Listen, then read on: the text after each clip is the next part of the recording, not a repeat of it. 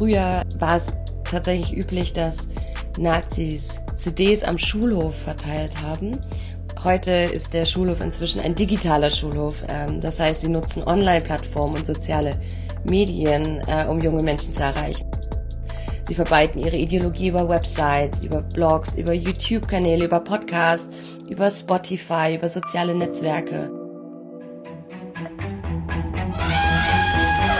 Der Elefant im Raum. Nach den Rechten geschaut. Ein Podcast des JFF Institut für Medienpädagogik, gefördert durch die Bundeszentrale für politische Bildung.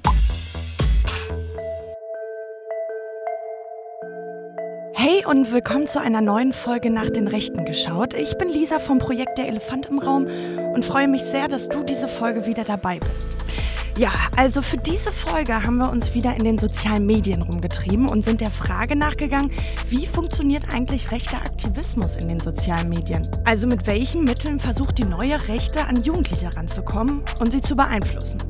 Natürlich bin ich diesmal wieder nicht alleine hier und ich begrüße ganz herzlich wieder Fabian an meiner Seite. Hey Fabi, du bist doch eigentlich auch Aktivist, oder? Hallo Lisa, ja, auf meinen Kanälen bin ich durchaus politisch aktiv und sage meine Meinung zu Themen wie Klima- und Umweltschutz, politischen Wahlen oder spreche über die Lage queerer Menschen in Deutschland und auf der ganzen Welt. Also ja, man kann mich als Aktivisten bezeichnen. Kurz erklärt, Aktivismus ist, wenn Menschen sich für bestimmte Themen stark machen und verschiedene Wege nutzen, um ihre Botschaft zu verbreiten. Das können Demonstrationen und Aktionen im öffentlichen Raum, also zum Beispiel auf der Straße sein, oder eben Online-Aktionen wie Kampagnen oder Petitionen. Tja, und wie soll es auch anders sein? Auch die neue Rechte ist hier schwer aktiv, offline, aber auch ganz, ganz viel online. Und wir haben uns mit einigen Leuten unterhalten, die sich genau damit beschäftigen, also mit dem rechten Aktivismus online. Und da haben wir als erste Person Charlotte Lohmann. Hallo, ähm, hier ist Charlotte und ich liebe das Internet. Und daher ist es auch kein Zufall, dass ich für die Amadeo Antonio Stiftung in einem Medienkompetenzprojekt arbeite manchmal guckt man in Kommentarspalten rein und denkt sich so, huch, wie kann denn das jetzt eigentlich gerade sein, dass diese menschenfeindlichen Aussagen hier stehen und auch so gehäuft auftauchen? Und da ist es immer wieder wichtig, sich daran zu erinnern, dass wir es hier mit einer lauten Minderheit zu tun haben, die organisiert und vernetzt ist und dabei eben sehr sichtbar und sehr laut ist. Genau, also das ist zum Beispiel so eine Strategie des rechten Aktivismus online. So viel wie möglich zu kommentieren, kommentieren, kommentieren. Sodass man eigentlich den Eindruck kriegen kann, dass unendlich viele Menschen dieser Überzeugung sind. In Kommentarspalten eben beobachten wir auch häufig, dass Diskussionen und Debatten bewusst manipuliert werden, damit es eben langfristig dann in der Kommentarspalte zu einer Eskalation kommt. Und dort gibt es eben auch einen Begriff zu, wir nennen es Derailing, das heißt zu Deutsch entgleisen. Und durch dieses Derailing werden Diskussionen und Debatten eben bewusst manipuliert. Es kommt zu Provokation, zur Aufmerksamkeit. Die neue Rechte will eben auch die Meinungshoheit quasi für sich bestimmen.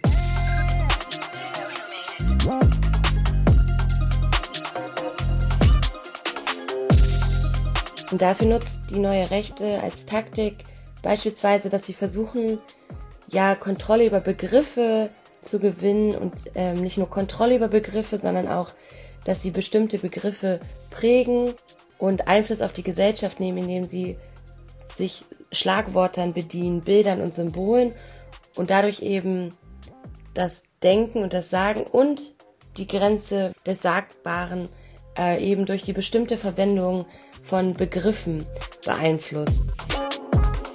Solche Schlagworte sind dann zum Beispiel Asyltourismus, Genderwahn, Klimahysterie oder auch Gutmensch. Ja, ich finde es total spannend zu beobachten, dass all diese Begriffe und natürlich auch viele weitere von den Rechten immer wieder platziert werden und die dann auch schon bei manchen Menschen in der Sprache ankommen. Genau das meint Charlotte damit, wenn sie sagt, dass die Grenze des Sagbaren beeinflusst wird. Ja, und eine Taktik die wir auch vor allem in den sozialen Medien in den letzten Jahren immer wieder beobachtet haben, ist Provokation. Also die neue Rechte macht bewusst öffentliche Tabubrüche, ähm, wo sie eben bewusst Grenzen überschreiten, äh, indem sie dann Empörung verursachen. Das wiederum bringt ihnen aber unglaublich viel Aufmerksamkeit und ja vor allem die Mediendynamik in den sozialen Medien belohnt ja quasi, weil Skandale eben Empörungswellen aufrufen und somit zu viel mehr Klicks führen. Ja, und was dann wiederum der neuen Rechten natürlich auch zu Reichweite verhilft. Ein rechter Aktivist mit keiner geringen Reichweite, der sich speziell an Jugendliche richtet, nennt sich Ketzer der Neuzeit. Er ist ein Beispiel für rechte Aktivisten, die in allen sozialen Medien Kanäle haben und rechte Inhalte mit, ja irgendwie technisch ganz gut gemachten Videos, zum Beispiel mit Straßenumfragen, unter die Leute bringen. Ja, ich finde auch manchmal sind die total witzig gemacht, aber irgendwie auf den zweiten Blick erkennt man ganz, ganz schnell, dass er Menschen, die nicht so denken wie er, einfach bloßstellt. Wir haben mal Christina aus unserem Team gebeten, ein Video für uns anzuschauen und da ein bisschen auf die Sprache zu achten. Hi, ja, vielen Dank für die Einladung heute. Also, ich bin Christina Schmidt und ich studiere an der TU Berlin kognitive Medienlinguistik und beschäftige mich dabei schon länger mit der Sprache der Rechtsextremisten. Was den Ketzer angeht, die Videos, die er auf seinen Social-Media-Kanälen wie YouTube oder TikTok hochlädt, zeigen ja oft Straßenumfragen, die er selbst durchführt. Vor allem werden hier dann gerne Themen um LGBTQ, Klimawandel oder die Regierung aufgegriffen. Dabei gibt es dann Videos aus Interview-Zusammenschnitten, aber auch die klassischen TikToks, die dann 30, 40 Sekunden gehen. Gerade dort werden Inhalte natürlich sehr verkürzt und auch zurechtgeschnitten dargestellt. Wo seine kritischen Themen in der Darstellung und in der Sprache wirklich kritisch werden, gucken wir uns an einem Beispiel an. Und zwar bei dem Video mit dem Titel Vertraust du der Regierung? Hören wir mal rein. In dieser Folge. Die Regierung hier in Deutschland. Sagt er, äh, vertrauenswürdig oder? Gesellschaftlicher Wandel, welche Punkte sehen Sie da? Naja, äh, die Leute sind so ein bisschen, ego werden egoistischer oder achten nicht so sehr auf andere werfen ihren Müll auf die Straße und so weiter. Ja. Egoismus bzw. Gier, ja. da sind wir schon beim Thema. Gerne mal umdrehen und vorlesen. Vertraust du der Regierung? Hm, naja. Bevor wir Ihre mehr oder weniger überzeugende Antwort auf diese Frage hören, kommen wir nun zum Sponsor. In diesem kurzen Ausschnitt, in diesen wirklich wenigen Worten, steckt auch so viel Inhalt drin, dass es quasi unmöglich ist, das zu durchschauen, während man sich in so einem Gespräch befindet. Und zwar haben wir hier ganz klassisches Themenhopping von Egoismus kommen wir zu Gier, zu Vertrauen in der Regierung. Und vor allem haben wir hier einen Zusammenhang, der ganz selbstverständlich hergestellt wird und der so unauffällig ist, dass es gar nicht weiter hinterfragt wird. Und zwar wird zuerst Egoismus mit Gier gleichgesetzt, wo man noch sagen kann, okay, hier gibt es eventuell die Gemeinsamkeit, aber der Zusammenhang von Gier und Vertrauen in die Regierung, da wird er schon schwieriger. Das ist quasi stillschweigende Voraussetzung auf deren Basis das Gespräch dann weitergeht und der Gegenüber gefragt wird, ob diese denn der Regierung vertrauen würde. Und durch diesen unterschwelligen Zusammenhang hat bereits die Art und Weise der Fragestellung eine Wirkung auf den Zuhörer, da er hier so in eine bestimmte Richtung gelenkt wird. Um das mal verständlich zu machen, wenn ich nicht sage Gier und dann sind wir direkt beim Thema, sondern sage Großzügigkeit und dann sind wir direkt beim Thema Vertrauen in die Regierung, hat es eine ganz andere Wirkung auf den Zuhörer. Ja, vielen Dank, Christina. Das war also ein Beispiel für einen rechten politischen Aktivisten, der ganz gezielt versucht, Jugendliche zu manipulieren. Wenn man sich das Video anschaut, entsteht irgendwie das diffuse Gefühl, dass keiner der Regierung vertraut und man aber eh nie seine Meinung sagen darf. Und bei vielen funktioniert das leider, also das mit der Manipulation von Jugendlichen. Auch weil es eben gar nicht immer so einfach ist, die rechte Ansprache gleich zu erkennen. Charlotte von der Amadeo Antonio Stiftung wundert sich darüber nicht. Also es ist so, dass ja rechte AktivistInnen schon immer verschiedene Strategien aus der Popkultur quasi verwendet haben, um an Jugendliche heranzukommen und sie zu beeinflussen.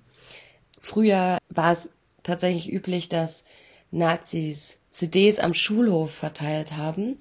Heute ist der Schulhof inzwischen ein digitaler Schulhof. Ähm, das heißt, sie nutzen Online-Plattformen und soziale Medien, äh, um junge Menschen zu erreichen. Das heißt, sie verbreiten ihre Ideologie über Websites, über Blogs, über YouTube-Kanäle, über Podcasts, über Spotify, über soziale Netzwerke.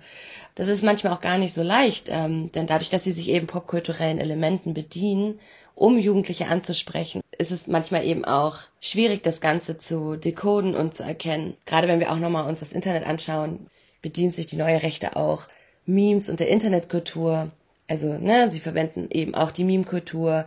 Sie steigen auf bestimmte Internetphänomene mit ein, um ihre Botschaften zu verbreiten. Sie erstellen Memes, die ihre menschenfeindlichen Ansichten, in, also in Häkchen humorvoll darstellen. um ihre Ideen nicht nur zu normalisieren, aber eben auch vor allem, um eine jüngere Zielgruppe anzusprechen. Und immer wieder erreichen sie ihr Ziel. Jugendliche steigen ein in die rechte Szene. Viele engagieren sich, werden selbst zu AktivistInnen. Aber warum sind viele so fasziniert von der rechten Bewegung und ihrer menschenverachtenden Ideologie? Wir haben einen gefragt, der viel mit Jugendlichen arbeitet. Jamie Becher ist Schulsozialarbeiter und Medienpädagoge. Jugendliche können sich auch von rechten Themen angesprochen fühlen. Aber ich glaube, vielmehr fühlen sie sich von den Kameradschaften und den Freundschaften und den Nervenkitzel angesprochen. Wenn sie wissen, okay, ich treffe mich jetzt mit Leuten, die gelten als gefährlich oder ich ecke mit meiner Meinung irgendwo an.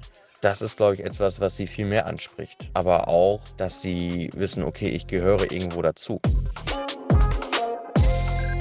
Hinzu kommt natürlich, dass die Demos sehr interessant sind, sehr spannend sein können, wenn man sich mit der Polizei oder mit der Antifa Kämpfe liefert oder wenn man Aktionen wie die identitäre Bewegung macht, dass man zum Beispiel gewisse Gebäude besprüht oder Gebiete mit Stickern bepflastert, etwas Verbotenes macht. Das ist etwas, wovon sich Jugendliche angesprochen fühlen können.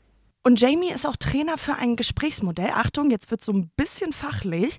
Also das Gesprächsmodell heißt Veränderungsimpulse setzen bei rechtsorientierten Jugendlichen. Wow, was für ein Titel. Aber jetzt stellen wir uns mal vor, ich bin eine Jugendliche, die mit der rechten Szene sympathisiert und in der Schule schon öfter rechte Parolen geäußert hat und mit diesen rechten Sprüchen auffällig geworden ist. Und Jamie erklärt uns jetzt mal, wie er mit mir arbeiten würde. Ich möchte dich kennenlernen, ich möchte wissen, wer du bist. Es ist mir egal, ob du schon Straftaten begangen hast. Du als Person stehst für mich im Vordergrund. Ich möchte auch wissen, warum du in die rechte Szene gekommen bist oder warum du dich der rechten Szene näherst. Es ist nicht meine Aufgabe, dich zu bekehren oder dich aus der rechten Szene rauszuziehen, sondern ich sehe meine Aufgabe darin, Veränderungsimpulse zu setzen. Das bedeutet, ich gebe so kleine Denkanstöße, die dich vielleicht zum Grübeln bringen und die vielleicht auch dein Bild der rechten Szene ein bisschen in Frage stellen. Und wenn du dann bereit bist und auch gemerkt hast, okay, ich möchte aus der Szene aussteigen, können wir gemeinsam gucken, wie wir dich da rauskriegen. Gut, dass es solche Mittel gibt, Jugendliche wieder aus der rechten Ecke rauszuholen. Wir wollen nochmal Charlotte Lohmann von der Amadeo Antonio Stiftung fragen, wenn es noch nicht so weit gekommen ist. Also ich bin nicht in der rechten Szene und will da auch niemals hin. Wie kann ich rechte Ansprachen erkennen und was kann ich dagegen tun? Wenn ich einen Inhalt sehe auf TikTok oder auf YouTube, ähm, wo ich mir nicht sicher bin, wo ich den gerade einordnen soll, dann lohnt es sich eben auch mal einen Blick in die Hashtags zu werfen. Also welche Hashtags verwendet ähm, die Person, die diesen Inhalt gepostet hat und dadurch lassen sich dann eben relativ leicht auch schon ähm, gewisse Ideologien entcoden. Wenn ich mir dann immer noch nicht sicher bin, dann ist es eben auch sinnvoll, auf das Profil zu gehen und zu gucken, hey, welche Inhalte verbreitet die Person eigentlich noch neben dem Video, die sie eben verbreitet hat. Und dann lässt sich meistens eben auch schon ähm, erkennen, dass die Person äh, menschenfeindliche Inhalte nicht nur in einem Video verbreitet, sondern äh, beispielsweise in mehreren Videos. Neben dem Melden und dem Anzeigen haben wir eben auch die Möglichkeit zu kommentieren, um quasi die stillen MitleserInnen mitzunehmen und zu sagen, hey, das, was hier gerade steht, das ist menschenfeindlich, das ist rassistisch, das ist homofeindlich, das ist queerfeindlich, damit eben diese Dinge nicht unwidersprochen stehen bleiben, denn es ist wichtiger denn je, Haltung zu zeigen.